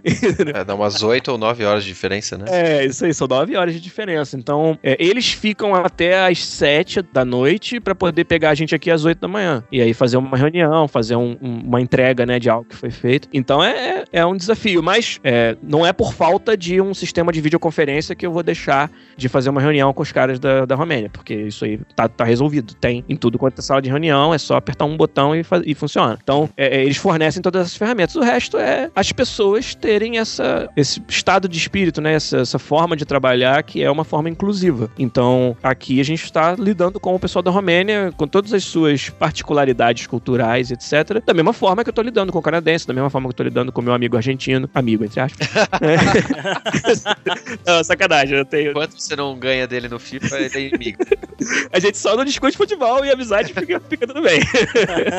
Mas, então é, é, cara, é assim, demanda muito essa compreensão, demanda muito um trabalho que, mas que a empresa é mestre em fazer já por causa dos muitos anos e do tamanho desse estúdio, né? E essas pequenas coisas ajudam muito a toda a estrutura que a gente tem pra essa integração. Então, é engraçado, se eu fosse né, escalar o time verde agora, ia ter um atacante indiano, um meia canadense, um meia atacante brasileiro que sou eu, o nosso goleiro é sérvio, e assim, e todo mundo se entende, assim, e a gente Aham. curte pra caralho jogar junto, assim, então, é, é- realmente é algo, assim, pra experiência de vida é um- algo absurdo, assim, também, de eu conhecer novas culturas e aprender. Agora, se quiser, eu conto histórias também de terror disso, assim, de onde não deu muito certo, né? Fique, fique à vontade. Tá uma então aqui, rapidão. Que, que meio que botou à prova tudo isso que eu acabei de falar sobre é, é, você trabalhar com multiculturas. É, aqui Vancouver, nós estamos na costa oeste, na costa do Pacífico do Canadá. Então é um ponto de entrada muito grande para asiáticos, né? Que tá virado pra Ásia, né? E aqui o fato também de não ser os Estados Unidos ajuda as pessoas a entrarem no país, emigrar e viver aqui com mais facilidade do que conseguiria nos Estados Unidos sem um green card, por exemplo. Então aqui a gente tem a cidade em si é muito tem, tem uma influência asiática muito grande, né? Japão, China, etc, sul da Ásia. E, e aqui na EA também, muito, muita gente que trabalha aqui é dessa origem. E aí teve um projeto, foi o jogo da Copa do Brasil de 2014, né? Copa do Mundo que foi no Brasil, Certo. onde a gente precisava assim de uma quantidade muito grande de pessoas para fazer um determinado asset de arte. No caso eram as faixas que a torcida pendura no alambrado dos estádios. A gente queria para as grandes seleções ter faixas com dizeres diferentes. Por exemplo, o Brasil, alguma mensagem lá do Neymar, né? Ou 70 neles Brasil, que era uma frase antiga que a gente usava na Copa e tal Aham. e para cada país. E aí acontece que um desses artistas que foi fazer um desses fazer alguns desses banners, né, dessas faixas, ele era um, um chinês que tinha assim zero quase de conhecimento da cultura ocidental. Então, por exemplo, você ia falar pro cara de um cantor famoso, sei lá, da a Rihanna. Ele não conhece a Rihanna, porque ele viveu a vida toda na China e não é culpa dele, é que ele não conhece, porque ele não chegava lá. Então tinha essa, essa ca- característica. Tudo bem, desenvolvemos o jogo, esse foi um dos caras que fez os banners. Aí eu tô lá, num dos últimos dias já do projeto, jogando um build assim que já tinha até mandado pra Sony pra Microsoft pra ser certificado. E aí eu pego um jogador do país de Gales lá, ganho um pênalti. Aí na hora do pênalti você vê o gol assim na sua frente, o goleiro, e atrás a torcida com as faixas. E tinha uma faixa com- sobre esse jogador, que é o Gareth Bale, o jogador do país de Gales. Sim. A faixa dizia Gareth Bale igual Forrest Gump. Nossa. Nossa, cara. E isso era uma parada que as torcidas dos outros times zoavam esse jogador porque ele era muito feio, tinha as orelhas muito grandes, chamavam ele de Forrest Gump. E isso tava no jogo, meu irmão. A merda que ia ser isso. E a gente descobriu que esse artista, que era da China e tal, não sabia quem era Forrest Gump. E aí ele achou essa imagem na internet, achou que era um elogio, achou que era algo legal e fez o banner do- desse jogador, sabe? Cara, a merda que isso deu. da Meu gente ter que, Deus. no, no última hora, tirar o build das mãos da Microsoft e da Sony pra submeter de novo. Um prejuízo financeiro gigante de você fazer isso, sabe? E, e eu- não era nem culpa do cara, entre aspas, né? A culpa é que não teve uma supervisão do trabalho dele. Isso aí a gente teve que fazer uma caça às bruxas lá. Mas é pra dar uma, um, exemplo de como a, a multiculturalidade pode trazer, cara, umas coisas absurdas, assim, sabe? Sim, é. então é, é, é um que é uma história que eu conto, vou contar pros meus netos, assim, de um dos maiores nervosos que eu passei da EA foi quando a gente descobriu isso aí teve que tirar, assim, na última hora. É, e se você for pensar friamente, é, é algo pequeno, né? Você fala, putz, é, é só um banner, sabe? Quantos outros desses não poderiam estar lá que a gente não ficou sabendo, não deu, não deu a sorte de achar a tempo, entendeu? É, então, mas um jogo como FIFA, que vende milhares e milhões de cópias, né? Você não pode se dar o luxo de passar esse tipo de coisa, né? Não, cara. Porque você vai gerar a revolta, sei lá, de um país inteiro, no mínimo, né? Do país É. do jogador, que inclusive o Gareth Bale era um dos garotos propaganda do FIFA 14 que tinha saído. Ah, é verdade. Olha a merda. Entendeu? Ainda bem que a gente descobriu antes e ninguém nunca viu esse banner na vida. Aproveitando que você falou disso, né? Que você tava jogando um build prévio, né? Como que funciona a parte de teste dos jogos? É isso que eu ia perguntar agora. A parte que você, você falou, a parte de QA, né? Que é o Quality Assurance aí. Porque os caras têm que jogar muitas e muitas horas de cada um dos jogos, né? Não só do FIFA, de todos os jogos da EA, todos os jogos produzidos. O cara, várias pessoas têm que jogar por muito tempo e prestando muita atenção, né? É, é mais- é bem mais complicado do que isso. Você, se você pegar um cara, por exemplo, que testou FIFA durante cinco anos, ele provavelmente é um, um jogador hardcore. Uhum. Como é que você representa o jogador casual dentro do seu time de QA? Você tem que contratar gente nova. Sim. Então, naturalmente, uma parte do seu time tem que ser renovada pelo simples fato de que você precisa dos olhos frescos das pessoas Uhum. chegando. Então, é realmente um, todo uma, um setor à parte muito complexo da nossa operação, que é a parte de QA. A gente tem, assim, e uma coisa que eu acho que facilita muito o nosso trabalho, e é genial, assim, que a EA faça, que é, você tem times numerosos de QA em outras localidades, onde é mais barato você fazer isso. Esses caras estão testando, vamos dizer, é, funcional, funcionalmente Uhum. quantitativamente, como a gente fala. Então, se o jogo der um crash, eles vão achar. Se eu precisar de uma tarefa muito repetitiva, eles vão ter manpower pra isso, né? Vão ter gente suficiente pra fazer. Ah, criei uma nova câmera. Agora testem todos os estádios do jogo. Sim. Pra ver se não tem nenhum estádio onde tem uma pilastra na frente da câmera. Então, esse tipo de, de tarefa tem um time que até a gente não conhece muito as pessoas lá. É, A gente fala só com um manager e no dia seguinte tá pronta a tarefa. Sim. Mas tem o que a gente chama de embedded QA. É o QA que está dentro do time de desenvolvimento, senta do nosso lado ali, misturado na gente. Sim. Esses caras são fantásticos, porque eles sim vão fazer o teste qualitativo do jogo. Uhum. Então, eles vão achar não os crashes, mas o banner escrito Forrest Gump, que no caso desses eles deixaram passar. Sim. Sabe, eles vão achar as- os problemas de qualidade do jogo. As minúcias mesmo ali. é. Isso, e na minha área de presentation, que é tudo muito visual, os bugs mais importantes, quer dizer, tudo bem, um crash, crashou o jogo, você tem que consertar. Mas a maior parte das coisas é algo que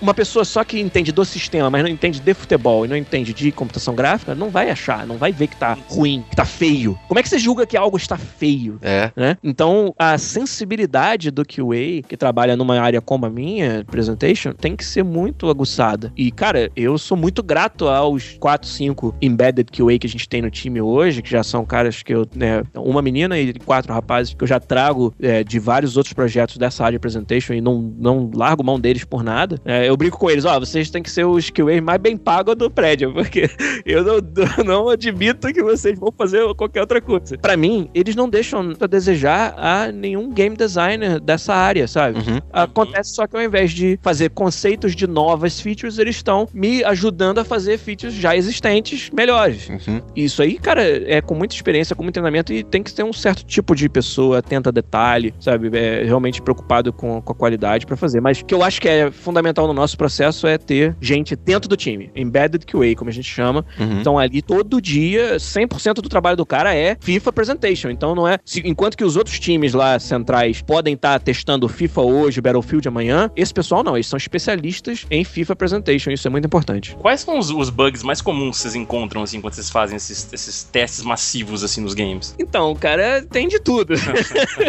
Acho que muito o que acontece são. é, e como o nosso jogo ele é muito dinâmico na parte da física, então acontece muito umas aberrações de física. É, que no jogo final a gente, a essa altura, já conseguiu estabilizar o sistema e tirar. Certo. Mas é, sabe, o jogador que sai voando na direção da arquibancada, sabe, um, um passe que se torna um foguete e a bola vai para da lua. Esse tipo de coisa é muito comum. É colisões, né? O cara colide um jogador com o outro e sai rodopiando e voando pelo, pelo espaço. É muito engraçado até quando acontece. Então, isso, principalmente no, mais no início, quando a gente meio que implementa alguma coisa nova de física ou quebra um pouco a estabilidade do sistema por uma nova feature de física, demora pra, pra voltar ao normal. Então acontece. Eu fico imaginando a- as rixas entre os testadores e os programadores programadores devem resolver as coisas numa partida de FIFA mesmo. Né? é, mas aí os programadores não tem chance, né? Que o testador joga FIFA o dia inteiro, pô. Exato. Não, os Embedded QAs são, então, entre os melhores jogadores de FIFA aqui dentro do prédio. Olha aí, tá vendo? Só não são melhores produtores, mas tudo bem.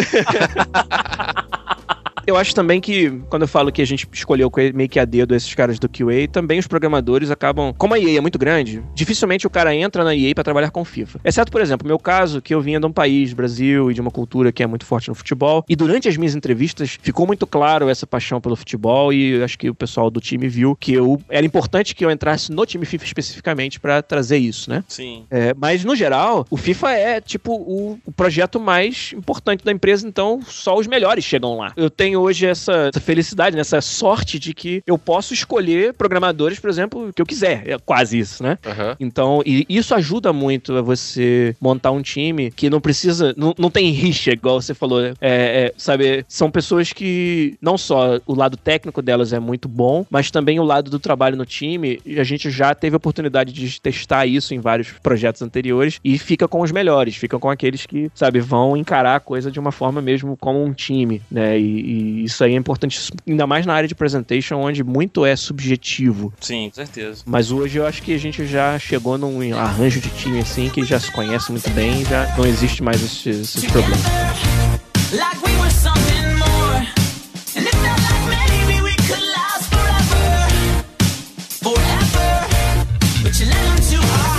tem, tem vários times, né? E as pessoas não necessariamente estão trabalhando no, no- FIFA ou no Battlefield ou é, qualquer que seja o jogo, né? Acontece bastante de você estar trabalhando no FIFA nesse ano e no ano que vem você é chamado para resolver o Battlefield 1, por exemplo, porque tá mudando tudo, então precisa de mais braço. Isso acontece com frequência ou normalmente isso acontece mais com pessoas que estão entrando e saindo? Tipo, pessoas novas que estão chegando, né? É, acontece mais pontualmente, eu ia dizer. A não ser que o cara queira. Então, já tem vários exemplos.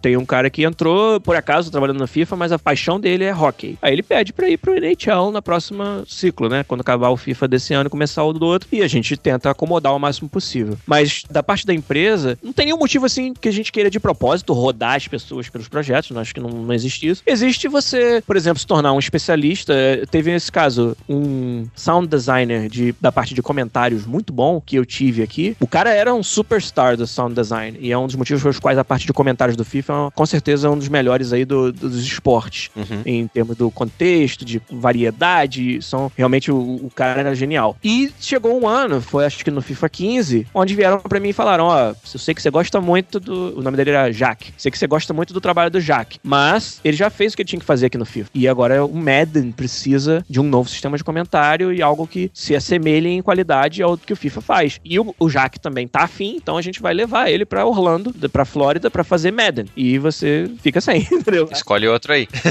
Então isso aí é, que, é o que? Era uma necessidade de negócio Claro. que aquilo ali acontecesse. Sim, então, isso acontece. Agora que a gente tem o mesmo engine, facilita muito você mover, cara, do Battlefield pro FIFA, pro Need for Speed, porque trabalhando na mesma ferramenta, e uma ferramenta, como a gente fala, holística, onde quase todo o desenvolvimento, fora código, código mesmo, é feito dentro dela, facilita você mover as pessoas. É um outro motivo pelo qual mais times da EA estão indo pra esse, pra esse engine. Uma outra coisa que acontece, como eu falei, pontual, né? Pra fazer o modo história, a gente precisava de gente com experiência na parte de cinemática, de storytelling. Então, muita gente de outros projetos, da BioWare, por exemplo, veio trabalhar no FIFA esse ano e vai voltar pra BioWare depois. Ah, legal. Não só a parte do engine, mas, por exemplo, cinematic designers, né? Pessoas que fazem o design da cinemática que já, já conheciam as ferramentas. Aham. Isso já era um atalho. E aí a gente traz dois desses e treina outros quatro do time do FIFA que depois vão ficar no FIFA. E é assim que você mistura esse conhecimento. Então, acontece, mas de uma forma mais pontual. Não diria que é frequente, a não ser um caso onde o cara realmente queira experimentar cada ano um projeto diferente. Bacana. No caso do Jack, né, que tá cuidando dos comentários do, do Madden agora, né? Isso. Provavelmente depois que ele terminar com o Madden, ele vai fazer com o NHL, depois que ele terminar com o NHL, ele vai pro NBA Live. Então ele, ele- eh, se o cara é bom nesse, nesse quesito e ele cumpriu a tarefa dele, ele vai pra ajudar as outras franquias, né? É, exatamente. Que nem eu trabalho aqui na empresa aqui, eu sou Severino, eu faço tanta coisa ali. Você comentou, né, do, da, da BioWare, né, do, do pessoal da BioWare que veio ajudar no projeto do, do FIFA para poder resolver as cinemáticas do modo jornada, né? Existe muita interação entre os times, assim, fora do trabalho? O pessoal que tá trabalhando no, no FIFA ou no Battlefield é, ou no Madden, é, que estejam no mesmo escritório ou que estejam em escritórios distantes, ele tem, tem uma proximidade entre as pessoas ou isso não existe aí no, no exterior, né? Porque aqui no Brasil a gente sabe que os desenvolvedores de jogos, eles se conversam muito, né? Sim, é. Principalmente porque o mercado é muito reduzido, isso é muito mais fácil, né? Mas isso consegue ser mantido quando você tá numa empresa desse tamanho? Então, é, não é uma coisa óbvia, é até uma excelente pergunta, porque quando eu entrei na EA era bem diferente do que é agora nesse quesito. Aham. É uma das, vamos dizer, das prioridades maiores do nosso CEO atual, Andrew Wilson, quando ele assumiu, era promover isso. Ele tinha, como o Andrew veio do desenvolvimento, até uma história legal, né? O Andrew era produtor executivo do FIFA. Sim. Trabalhava aqui com a gente e hoje é CEO da EA inteira. É um belo degrau, né? É, rapaz. E ter visto essa evolução dele é um negócio fantástico, assim. Mas então, ele, por ter participado do time de desenvolvimento, ele sabe da necessidade e da oportunidade perdida, que é o principal nesse caso, no caso da EA. Olha que oportunidade perdida é você ter esse monte de times que fazem jogos de alto gabarito não conversar uns com os outros. Não trocar soluções para problemas semelhantes, sabe? Ou às vezes não simplesmente trocar experiência de vida e de carreira, sabe? Mesmo que você não vá aproveitar o código que o cara escreveu, mas sabe, mas aproveitar a pessoa que o cara é e as coisas pelas quais ele passou e as histórias que ele tem pra contar. Então o Andrew, é, ele- ele- uma das, vamos dizer, da- das buzzwords, mas que ele realmente faz acontecer da, da gestão dele é o One Team Mentality, né? A mentalidade de um time único. E quando a gente começou a ver o, o aspecto prático disso, foi uma coisa assim muito legal que começou a acontecer, que é justamente essa aproximação. O que que, como é que o Andrew e a equipe dele executam isso? É promovendo eventos onde a EA inteira se encontra. Então a gente tem o que a gente chama de Dev Days. É um evento interno, ninguém fica sabendo, não entra ninguém de fora Sim. onde a gente vai. Um ano é em Vancouver, o outro ano é em Estocolmo, na DICE, lá na Suécia, o outro ano é em Montreal, na BioWare Montreal. Promove que eh, cada estúdio mande suas pessoas para esses lugares e com tudo pago pra ter essa troca. E isso é só uma coisa que acontece duas vezes por ano, que é pontual, mas fora isso, no dia a dia, a gente, cara, interage hoje de uma forma muito maior do que jamais fez. É, a gente tem o que a gente chama também de interest groups, que é grupo de interesse. Então, por exemplo, minha área é presentation. Então eu tenho uma reunião mensal com pessoas interessadas em presentation de todos os estúdios da EA, onde a gente troca ideias sobre presentation de uma forma mais geral. Mesmo que essa pessoa não seja de- do grupo de presentation do time dele. Não precisa, basta que gente esteja interessado nisso. Bacana. Entendeu? É aberto pra todo mundo. E presentation é uma área que é muito é, requisitada, muito cogitada pra se conversar, pra se entender mais, né? Uhum. porque toca em tudo quanto é parte do jogo e tal. Então a gente organiza. Sempre quando tem, por exemplo, um membro novo ou alguém, por exemplo, ah, não tinha ninguém da DICE nesse grupo. Aí quando aparece alguém, a gente pede, ah, monta uma apresentaçãozinha aí de uma hora pra gente saber como é que é presentation na DICE. Ou no Battlefield, né? Sim. E isso, cara, tem o que tem de, de ideias que surgem daí, de possibilidade de você cooperar, ou às vezes só de realmente trocar experiência Uhum. é muito grande. E, e acontece direto. E eu visitei a BioWare uma vez em Edmonton. A gente, pô, foi jogar jogo de tabuleiro, RPG. Aí eu convenci eles a jogar bola. Estou lá no, em Edmonton, frio do caralho, não tem nada pra fazer. Eu convenci, a gente jogou. Foi um jogo menos técnico, só que com mais vontade que eu já vi na minha vida. Foi bom. e, e assim que, que a gente vai integrando. Tento- no mesmo estúdio é muito mais fácil, como eu falei, né? No, no Claro. próprio timezinho de futebol nosso aqui, eu tenho os caras que trabalham em tudo quanto é parte do- do- dos jogos que são feitos aqui na EA Vancouver. Pô, legal, cara. E já que você tá em Vancouver, né? E você é brasileiro, fala português, Vancouver fala inglês e francês, certo? Só inglês, pouquíssimo francês.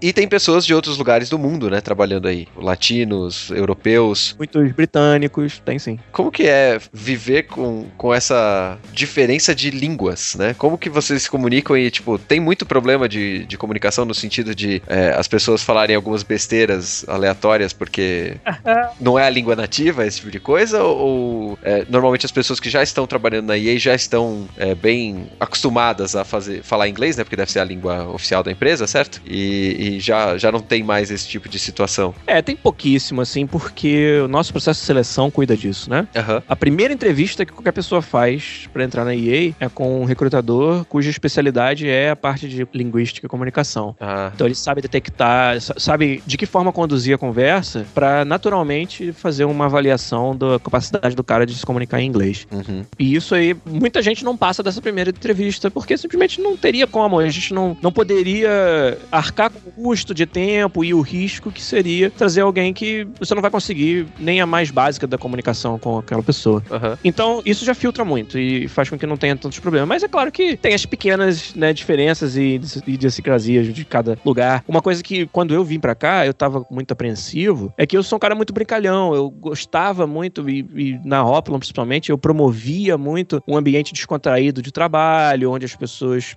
faziam brincadeiras, era até uma forma de se desafiar umas às outras, era na brincadeira, sabe? Uhum. E eu achava isso muito positivo. Claro, vai ter gente que encara de formas diferentes e a gente ajusta. Mas eu achava muito positivo e eu tinha muito medo de não encontrar aqui um ambiente propício pra isso. Será que eu vou poder ser o cara brincalhão, fazer os outros rir dentro do trabalho ali, qualquer hora, sabe? Fazer uma piadinha e tal. E pra minha grata surpresa, eu descobri que pessoas são pessoas em qualquer lugar do mundo. Então, é, isso na verdade foi muito bem recebido aqui e apoiado, sabe? E hoje eu sou, um, de novo, igual eu era no Brasil, o cara que tá sempre, eu sou o primeiro a fazer a piada, sa- sabe? As pessoas é, gostam de estar ali perto de mim porque sabem que sempre a gente vai estar dando risada de alguma coisa. E eu fiquei muito feliz quando eu, eu fiquei muito aliviado quando eu descobri que era assim. Uhum. né? Mas a gente teve casos, por exemplo, de um cara que veio da Holanda, onde É, eles não gostam de brincar muito, cara. É meio bizarro. mas a, liberdade dele de fazer piadas pesadas É. com sexo, com não sei o que, era absurdo. E aí, aí teve uma ou outra que a gente teve que meio que falar pra ele. O nome dele é Ebor. Ô, Ebor, pega, pega leve. Sabe? E aí, nada que uma, uma vez não tenha sido suficiente pra gente ajustar e não teve nenhuma consequência, assim. Assim, Entendeu? claro. Uma coisa realmente de relação interpessoal, mas é o máximo que chega a acontecer, na verdade. E o resto, cara, a gente dá um jeito. Tem um cara que fala um inglês um pouquinho pior, o outro um pouquinho melhor, a gente tenta explicar um pouco mais, falar um pouco mais pausado. Não tem nenhuma instância onde isso tenha sido um problema, que a gente não tenha resolvido muito fácil. Legal. Bom, pra encerrar aqui, Giliar, se você quiser deixar seus outros é, canais de comunicação, o seu podcast, o que- Famoso jabá. esse. Exato. Na verdade, a gente conversou um monte sobre desenvolvimento de games aqui e eu sempre gosto de fazer isso. Gosto tanto que faço toda semana no podcast, que é o PodQuest. Somos quatro desenvolvedores brasileiros que estão levando a sua carreira nesse momento no exterior. E o PodQuest é a nossa forma de manter um contato mais próximo com a comunidade de desenvolvimento do Brasil, já que a distância né, geográfica é muito grande e a gente foi sempre muito ativo na comunidade quando estávamos por aí, não queríamos perder isso. E também eu acho que se for de valia para as pessoas que estão no Brasil descobrirem um pouco mais como funcionam as coisas na indústria aqui de fora, né? A gente poder devolver um pouco do privilégio que é poder trabalhar com o que a gente ama aqui fora. Pro pessoal que tá tentando ainda chegar nesse, nesse patamar, eu acho que é um, um motivo legal, um motivo nobre da gente fazer. E, mas a gente faz mesmo porque a gente se diverte. Nós somos quatro amigos, contamos bastante piada e historinhas de desenvolvimento, tipo essa que a gente contou hoje. Então, pra quem achou legal isso, né, achou interessante, é só entrar lá no www.podcast.com.br. Vai encontrar 170 episódios do nosso podcast e estamos fazendo aí toda semana, firme e forte. Bacana, cara. O pessoal gosta de videogames, né? Que escuta a gente, gosta de podcast, porque também escuta a gente. Então, ouçam o podcast. Porque Valeu. Aprender sobre desenvolvimento de jogo aí e tal. E a gente fala de, de notícias também, a gente faz piada sobre entendeu, quem é melhor, Microsoft ou Sony, não é só desenvolvimento, mas é bem legal. Eu convido mesmo o pessoal pra conhecer lá. Aproveitando que você falou que vocês falam da Microsoft, falam da Sony, etc. Aham. Como que é você, vocês, né, que estão trabalhando na área de desenvolvimento, sei lá, segurarem a língua na hora de fazerem críticas às, às outras empresas e tal? É, rapaz. Ou até mesmo a própria EA, né? Porque você Exato, a gente não, não deixa de, de criticar quando tem qualquer coisa que tem que ser criticado. Tipo, eu posso vir aqui muito bem e falar, ó, o jogo da NBA é um jogo que tem problemas, entendeu? É um jogo que tá encontrando ainda o seu espaço no mercado, no mercado que é muito fortemente controlado, né, dominado pela 2K. Exatamente. é. mencionou isso durante, durante o podcast hoje. E como funciona? Ah, cara, é a nossa opinião. É, claro que tem certas coisas. Eu não vou chegar lá no meu podcast. Ah, meu chefe é um filho da puta, então eu vou falar um monte de merda sobre ele lá, citar o nome.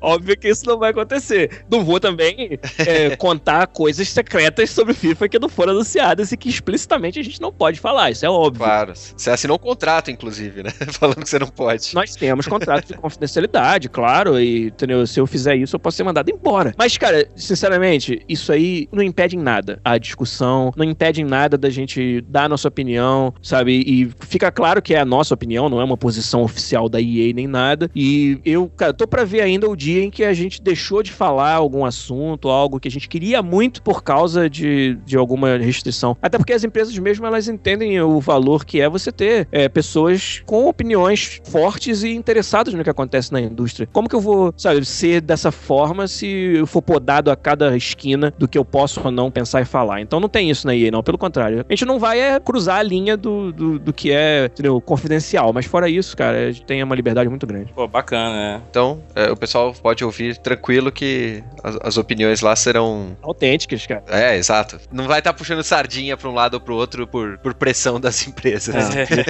É, e agradecer também ao Giliard, né, cara, pela participação aí, por ter cedido esse tempo, ainda mais com esse fuso horário maluco que a gente tem. Daqui, né, do Brasil pra ir. É isso aí. Não, mas foi um prazer, cara. Falar de videogame, FIFA, futebol, desenvolvimento, sempre, sempre um prazer. Bacana, bacana. E a gente com certeza vai tocar no seu Skype aí depois pra poder gravar sobre a franquia FIFA, mais Exato, especificamente. exato. Então, quando vocês tiverem comprado o 17, que vocês já falaram aí que vão comprar por causa da jornada, aí vocês tiverem bastante coisa sobre o jogo pra me xingar, vocês me trazem de volta. Sim.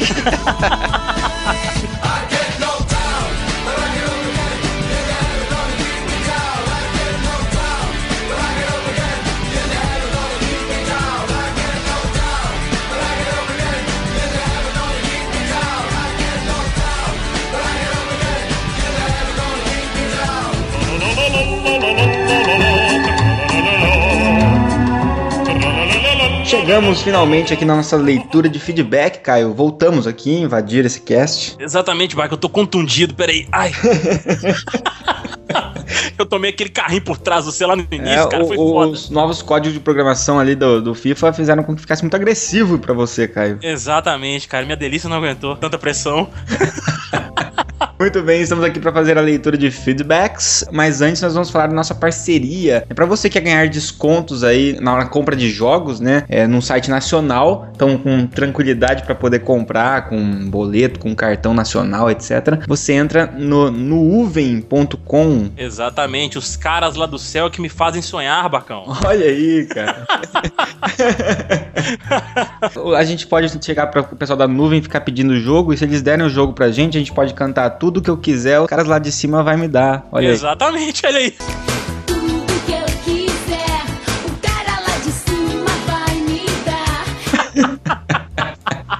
Muito bom, meus amigos. Essa empresa maravilhosa, especializada na venda de jogos digitais para PC, Mac e Linux. E vocês podem aproveitar os jogos lá, meus amigos, quando estiverem em desconto e usar o nosso cupom exclusivo do Meia Lua, que dá mais 10% de desconto, em cima do desconto já aplicado por eles, né? Qual que é, Bacão? Meia lua na nuvem com dois us. E lembrem-se, meus amigos, é em caixa alta e tudo junto, viu? Muito bem, Caio. Temos poucos comentários dessa vez, né? É porque, obviamente, esse cast de, da BGS ele é um cast de relato, né? De, de Sim. contar o que aconteceu. É um relatório que a gente faz para nossos ouvintes, né? Prestação de contas. Exato, prestação de contas. Todo ano tem que fazer isso, senão a gente toma multa. Exato. e daí a gente contou tudo o que aconteceu lá, vocês contaram, né? E aí alguns ouvintes interagiram, principalmente ouvintes que foram pra BGS, né? E temos um e-mail também. Então começando aqui com a mensagem do Eduardo Garbim, que esteve lá, acompanhou a gente lá, né? Esse cara da delícia, cara, ele deu um abraço delícia em todo mundo lá, acompanhou a gente muitas vezes lá também. Muito bacana a participação. Tirou muitas fotos. Escreveu o seguinte: BGS foi uma delícia, foi muito bom conhecer vocês. Até a próxima BGS. Aí ele mandou sinalzinho de menor com três. Que é um coraçãozinho, né? Ou se você olhar isso sem nenhum tipo de correspondência com o coração, isso parece uma coisa estranha, cara. Se você Parece parar um- pensar. Parece um escroto. Que também não deixa de significar muitas vezes amor, né? é, com certeza, exatamente. É o ato de fazer amor aí, no caso. Muito obrigado, Eduardo, pelo seu comentário. Muito bom te conhecer lá, cara. É isso aí. Só emendando aqui, Caio, o comentário do Francisco da Chaga, sempre sucinto. Essa Sim. BGS foi foda, ponto. Pois é, esse cara é sempre objetivo, cara. É muito bom, gosto disso. É bom, cara. Deve ser bom ser professor dele na hora de corrigir, não tem que ficar lendo muito. Eu imagino ele corrigindo prova igual você faz, né, Bacão? Tipo, coloca, coloca lá, você se ferrou. Professor, eu tentei fazer aqui, eu modifiquei essa frase que você pediu, eu fiz isso, fiz isso, fiz isso. Daí ele responde, tá uma bosta, ponto. Ou então, não. Muito bom, Francisco. Obrigado pelo seu comentário. Cara, a BGS realmente foi sensacional. Vamos aqui pro próximo comentário agora do Darley Santos Bacão. Ele disse aqui o seguinte: Sempre será passível de discussão a logística do evento que, se bem planejada, pode tornar ótima experiência do fã gamer na feira. E essa presença dos youtubers no evento, hein? Parece um evento à parte. Os jogos indies ganhando mais relevância conforme os anos passam. Show. Legal, Pô, sintetizou bem aí, né? é, exatamente. É, realmente, cara, isso é muito surreal a questão dos youtubers que ele falou ali, cara, porque realmente os seguranças passam lá fazendo barreira nos caras, porque senão o pessoal voa nos, no- nos E o, o mais engraçado é que os seguranças eles são acionados ali, né? Ó, tem que tomar cuidado ali e tal. E às vezes eles não sabem direito quem que eles têm que proteger, porque às vezes o segurança não acompanha o universo gamer. Pois é, cara, é muito foda isso. E a questão dos jogos indies que ele falou, realmente a área indie tava gigantesca esse ano e disseram que te- teve até mais de 70 empresas, igual eles tinham estimado lá, né? Tipo, tinha, parece que tinha umas 100 empresas indies lá, É, parece. tinha muito jogo, cara. Tanto que a gente não conseguiu, assim, jogar tudo que a gente gostaria de ter jogado, né? É, então, a área indie mesmo foi o lugar que eu passei menos tempo, assim, porque era muita correria e tal, eu pude testar só alguns joguinhos lá mesmo. Muito bem, Caio. Tivemos um e-mail, então, pra fechar aqui esse feedback. Opa, muito bom. E o e-mail é do Giovanni Armani. Olha aí, cara. Giovanni Olha. com dois N's ainda, hein? Isso é, marca, é negócio de terno, né? Não? É, tem, isso é nome, cara, de mafioso, cara. Pois é, Assim, então. Caio Nobre, o Dom Armani já pode vê-lo. Olá, queridos podcasters do Meia Lua. Meu nome é Giovanni Armani, de São Paulo. Estudo desenvolvimento de sistemas, game design quando posso. Apaixonado por RPGs clássicos e literatura. Caramba. Olha aí, bom gosto, né? Ele é culto. Ele é culto, como um bom mafioso, né? Exatamente, tem que ser, eu poder administrar a máfia inteira. Parabéns pelos casts deliciosos. Sou ouvinte há alguns meses e já considero Meia Lua o melhor podcast de games brasileiro que eu vi, cara.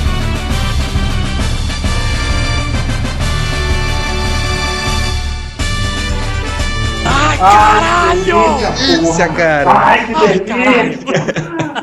Agora, cara, eu vou escrever o seguinte no Meia Lua, vou colocar assim, Meia Lua pra frente, soco, ou só Meia Lua, né? Sim. Meia Lua, Meia Lua Cast, o melhor podcast de games brasileiros. Daí embaixo eu vou colocar assim, por Giovanni Armani. Exatamente. Aí depois você coloca reticências, o melhor.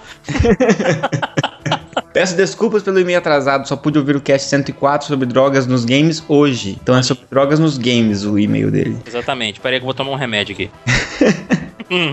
Vocês falaram sobre a escuma na série The Elder Scrolls e acho interessante lembrar que a droga em jogos passados da série era encarada com mais severidade. Em Olha. Oblivion, toda a cidade de Bra Bravely mais parecia um- uma grande favela por culpa do uso do escuma. Em Morrowind, caso o jogador tivesse uma garrafa de escuma no inventário, muitos mercadores se recusavam sequer a negociar com você. Olha aí, cara, que legal, Caraca. mostrando até o preconceito de você portar uma droga, né? É verdade, pô. Como assim, cara? Foda, cara, realmente. Na verdade, tanto o Morrowind quanto o Oblivion são jogos mais severos, de modo geral. Eles castigam mais o jogador do que o Skyrim. Sobre a série Fallout, que aliás é uma das minhas favoritas, o, mesmo após a cagada do Fallout 4, sim, sou meio hater do novo jogo da série. Chegou ao ponto Vixe, de apenas Maria. considerar Fallout 1, 2 e New Vegas como meu canon pessoal. Olha aí, Eu, cara. eu ouvi dizer que Fallout 4 é, é mais bugs do que Fallout mesmo. Cara, eu joguei o Fallout, eu terminei, assim, a missão principal. Gostei bastante, mas ele entrou nessa onda que o Skyrim também entrou, que é o de deixar mais acessível, aumentar o seu público, né? Se tornar conhecido do grande público e ao mesmo tempo, para isso, sacrificar algumas coisas, né? Eu concordo com ele, por exemplo, que o Fallout 2 é um Fallout incrível, né? É talvez o melhor. E o New Vegas eu tenho tô jogando agora, só depois que eu terminei o 4. Preciso jogar, isso é uma falha minha aqui. É um dos jogos que mais se utilizaram de drogas como recursos narrativos e também de gameplay. O maior exemplo é o Jet, citado no cast, que tem papel fundamental no segundo jogo da série. Não é à toa que o Bach gosta, tá vendo? Eu gosto pra caramba, cara. Tem fala de drogas, né, cara? A droga surge pelo trabalho do talentoso e jovem químico Myron, fazendo experimentos com um fertilizante barato da pré-guerra. Myron descobre que o esterco vindo de Bra Brahmin, alimentado por esse composto, produz um gás com efeito anal- análogos de metanfetamina, que foi o que realmente, olha que interessante, né? Eu não tinha lido essa parte, assim, do- da história e a gente realmente comparou o jet aos anfetamínicos lá na- no cast, então fizemos uma Exato. comparação certa. Foi realmente, vocês falaram isso. Persuadindo a família família mafiosa dos Mordinos, Myron chega ao ponto de utilizar centenas de escravos apenas para refinar o jet como pretexto, como pretexto da nova droga ser de efeito rápido, potente e altamente viciante. Olha. Legal demais, cara. Muito Sim. bom. Ele ainda continua falando um pouco do Fallout. No começo do Fallout 2, o jogador enfrenta uma curva de dificuldade extremamente difícil. É mesmo, cara. Não sei se isso é de propósito, mas o jet é um dos meios de facilitar esse early game. Ao utilizar o jet, o jogador ganha alguns pontos de ação extra para utilizar em seu turno. Cara, com certeza. Depois, os outros Fallouts mais novos, você pode jogar em, em tempo real a ação se você quiser, né? Mas no começo, ele era só por, por pontos de ação, como é, como dá pra jogar dessa forma também, né? Sim. Os mais novos. E realmente faz diferença, cara, ganhar uns pontos, uns pontos extras aí. Pô, sem dúvida. Ah, o problema é que Jet tem uma alta chance de viciar, cerca de 50%, e os danos nos status do personagem são severos, fazendo com que o jogador tenha que procurar mais doses de Jet. A cura é rara, só possível caso o jogador faça uma quest específica em outra localidade do mapa. A droga é um ponto central em toda a trama do cinturão econômico da região, capaz de causar a destruição de uma comunidade de mineradores ou o fim ou subida ao poder das famílias mafiosas. É isso, ele entende ali, ó, o Dom Armando. É. E até o trágico fim do seu criador, morto e esfaqueado por um viciado da sua própria droga. Cara, foda, fala- por essas e outras, Fallout 2 é sensacional, né? Pois é, cara, muito bom. Espero que o e-mail tenha sido informativo, e foi muito. Demais, cara, nossa. Continue com excelente trabalho, abraços. Muito obrigado, cara. Muito bom. Eu, eu ainda tô, eu ainda tô parado no melhor podcast de jogos do Brasil. Cara, é muito gostoso de poder ouvir isso, né? Realmente, assim, a gente aceita o elogio com, com humildade, lógico, mas assim, a gente Sim. fica muito feliz de saber que o trabalho tá agradando, né? É, exatamente, pô, com certeza. Muito bom, cara. Continue comentando. Pode mandar e-mail, pode comentar direto no site, o que for. A gente fica muito feliz de ler esse tipo de comentário aí. Todo, todo mundo que tá ouvindo a gente agora aí, cara, comentem. É muito gostoso. Mesmo porque se a gente não elogiar o e-mail dele, o Dom Armando vai mandar seus sicários atrás da gente, né? Ai, meu Deus do céu. Pois é, tá vendo, né? Dom Corleone é o caralho, mano.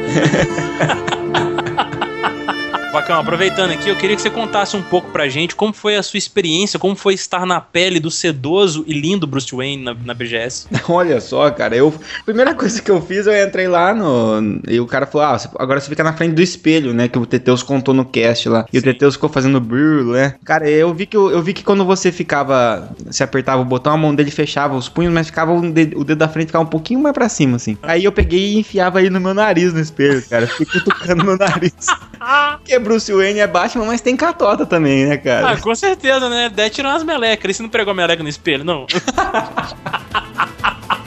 Primeira coisa que o cara faz quando vira o Batman, tira a catota do nariz pra combater o crime respirando melhor, né, cara?